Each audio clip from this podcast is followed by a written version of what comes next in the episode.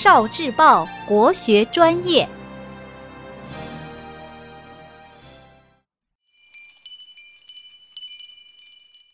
故事宝盒，人生沉浮，警示子孙。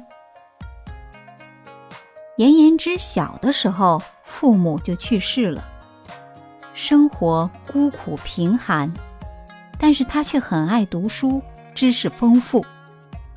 严言之不慕名利，三十岁时才做了一个小官。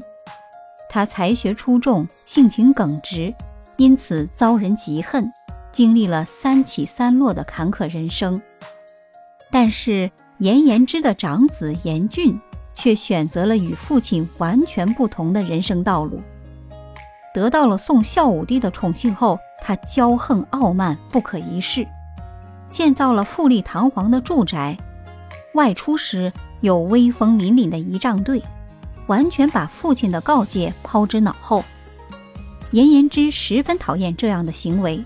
就疏远了他，自己仍然过着一贫如洗的生活。一次，严言之看见严俊门口站着一大堆等着求见的人，而严俊还在府内安然的大睡。严言之勃然大怒，说：“你就是一个出身于粪土之中的人，升到了云霄之上就如此骄横傲慢，你现在的地位怎么能够长久呢？”后来。严俊果然得罪了皇帝，下了大狱，不久后便被赐死了。因为人生的起起落落和巨大的家庭变故，严言之极为重视家训。他晚年时撰写了长篇的庭告，把自己平生多年思考的感受细细说来。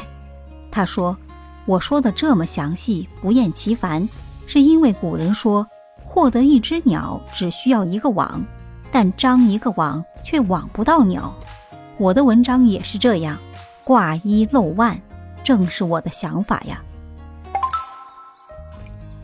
古代的文体名称，古人很早就注意到了各种文体之间的差异。曹丕的《典论论文》，陆机的《文赋》，刘勰的《文心雕龙》，姚鼐的。古文词类纂等都有对文体的论述说明。在古代有严格的等级制度，君主和臣子的写作文体也有不同的分类和名称。皇帝下达给臣子的文书有诏令、制、告等，其中告本来是指告诫他人的文字，如颜言之的庭告，后来。告成为帝王训诫勉励的专用文体，如康告、九告等。臣子上奏给皇帝的文书有奏议、书、上书等。哦，